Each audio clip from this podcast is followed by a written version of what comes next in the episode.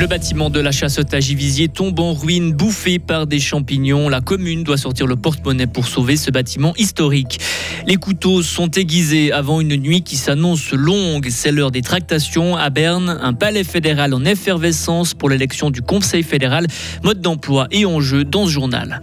Connaissez-vous le numéro 5 des Dragons? Rencontre en fin de journal avec l'un des joueurs les moins connus de Fribourg-Gotteron. Et je vous donne un petit indice, il a un doux accent d'outre-sarine. Météo, demain, ciel variable et zone d'averse. Jeudi, dernière précipitation. Et puis un temps sec dès vendredi. Vincent 12, bonjour. Bonjour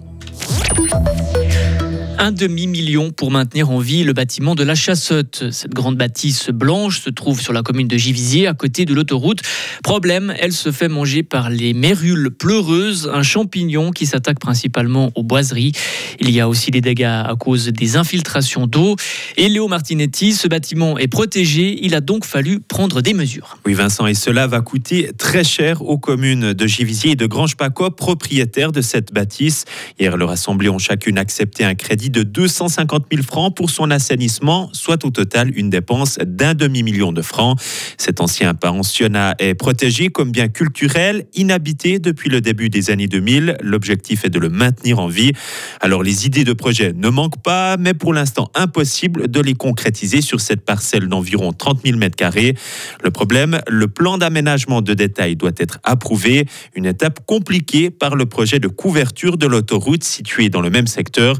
Les deux commune souhaite maintenant développer un PAD qui ne fait pas du projet de couverture autoroutière un élément bloquant. Des discussions sont en cours. Elles espèrent d'ici 2024 ou 2025 lancer un concours d'idées et offrir à ce bâtiment historique une seconde vie. Merci Léo. Et ce crédit n'a pas été la seule grosse dépense acceptée par les citoyens de Grange Paco. Un crédit d'1,4 million de francs a été aussi voté pour le développement du centre sportif. Deux commerces cambriolés ce week-end à Avry-Centre. la police confirme cette information. Il s'agit de la bijouterie et du pressing. Le personnel a constaté les dégâts au moment de l'ouverture des magasins hier matin. De l'argent et des bijoux ont été volés. La police a ouvert une enquête. Elle ne sait pas encore qui sont les auteurs et comment ils sont entrés dans le centre commercial. Le SEJ obtient gain de cause et enterre la hache de guerre. Après trois jours de grève, le gouvernement fribourgeois accepte une partie des revendications du service de l'enfance et de la jeunesse. Pour la première fois, le Conseil d'État est d'accord d'adopter une norme qui prévoit un maximum de 50 enfants par intervenant. Il accepte aussi de poursuivre ses efforts pour créer plus de postes, mais il ne donne pas de chiffres ni de calendrier. Ce sont des animaux qui euh, pourraient disparaître de notre pays, les reptiles et les amphibiens. 80% des reptiles de Suisse sont menacés de disparition. Les amphibiens se portent un peu mieux. C'est ce qui ressort des deux listes rouges publiées récemment par la Confédération. La situation de la biodiversité en Suisse est critique. Que faire pour changer la donne? Il faut plus d'argent, mais pas seulement. Écoutez Marc von Lanten, président de Pronatura Fribourg. On entend souvent parler d'infrastructures écologiques. C'est ce que les cantons sont actuellement en train de planifier. C'est une obligation de la Confédération. Ça signifie mettre à disposition suffisamment de place pour la biodiversité avec des zones centrales qui permettent aux espèces de, vivre et des zones de connectivité, des éléments de connectivité qui permettent aux espèces de se déplacer d'un endroit à un autre. Et un des enjeux euh, à venir pour la protection de la biodiversité, ça va être la planification de cette euh, infrastructure écologique c'est-à-dire de pouvoir faire rentrer les questions de biodiversité dans la planification du territoire. Et les Suisses, on le rappelle, vont voter sur l'initiative biodiversité. J-1. Demain, Berne et la Suisse seront en effervescence. L'élection du Conseil fédéral a lieu demain matin au Palais fédéral à Berne. Mode d'emploi pour une matinée qui pourrait être mouvementée avec notre correspondant parlementaire Serge Jubin. 8 heures tapantes, mercredi matin, les deux chambres sont réunies comme pour toute élection du Conseil fédéral. Il y aura donc 246 parlementaires électeurs. Le président du Conseil national, le balois Eric Nussbaumer, commencera par rendre hommage à Alain Berset, qui s'en sera allé dans moins de trois semaines, et au chancelier Walter Tourner, après huit ans de bons et loyaux services. Tous deux livreront ensuite leur testament institutionnel. Place après à la réélection individuellement des six membres sortants du Conseil fédéral, en commençant par le doyen de fonction Guy Parmelin, puis Ignacio Cassis, Viola Amert, Karine Keller-Souter, Albert Rusty et Elisabeth Baumschneider.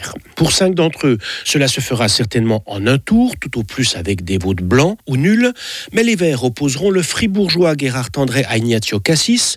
On évoque aussi un possible soutien au centriste Gerhard Pfister. La réélection d'Ignacio Cassis sera le premier temps fort de la matinée. L'apothéose arrivera vers 10h30, 11h avec l'élection du successeur d'Alain Berset. Il faut obtenir la majorité absolue pour être élu.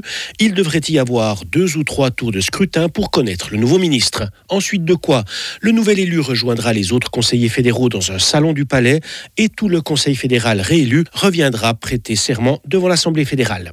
Il y aura encore trois autres élections, celle du nouveau chancelier de la Confédération et enfin élection de la présidente 2024 de la Confédération Viola Amert, puis de la vice-présidente Karine Keller-Souter. Vers 13h, tout devrait être bouclé. Grand apéro annoncé ensuite dans les couloirs du palais. Et demain, une partie de la rédaction de Radio Fribourg se mobilise pour vous faire vivre cette journée, avec notamment un suivi spécial du candidat fribourgeois vert, Gérard André. Coup dur pour le ski suisse. Wendy Holdener s'est gravement blessée. La cheville s'est cassée la cheville gauche après une chute à l'entraînement en Italie. Elle a été opérée aujourd'hui. Son pied devra rester immobilisé pendant deux mois. Cette blessure met certainement déjà un terme à sa saison. Fribourg-Gotteron a droit à 4 jours de congé. En pause depuis dimanche, les Dragons retrouveront jeudi le chemin de l'entraînement. Avec la pause pour les équipes nationales, le prochain match est prévu mardi prochain contre Ajoie. L'occasion pour nous de s'intéresser à l'un des joueurs les moins connus de l'équipe, c'est Simon Zeiler. Après avoir joué plusieurs années en Swiss League, la deuxième division, il dispute sa première saison complète en National League. Et les différences entre les deux catégories de jeu existent clairement. Simon Zeiler. Oui, exactement. Euh, la vitesse, si euh, tout le monde est 5% euh, plus vite, à la fin, ça fait une grande différence. Et aussi les, les ambiances dans les, dans les stades sont incroyables, spécialement à la maison ici. Et ouais, ce sont les différences plus grandes. Le défenseur turgovien de 27 ans a accepté de répondre en français dans le cadre de notre émission Match après match. Retrouvez l'interview complète tout à l'heure à 12h30. Retrouvez toute l'info sur frappe et frappe.ch. La météo avec Mobilis. À la recherche d'un cadeau original, Mobilis, mobilier contemporain, mobilis.ch. Un ciel généralement euh, couvert avec des précipitations intermittentes, 12 degrés. Demain mercredi, le plus souvent très nuageux avec des averses plus fréquentes le long des euh, préalpes. Quelques éclaircies possibles sur le plateau le matin demain, avec pour les températures 7 degrés au réveil, 10 l'après-midi.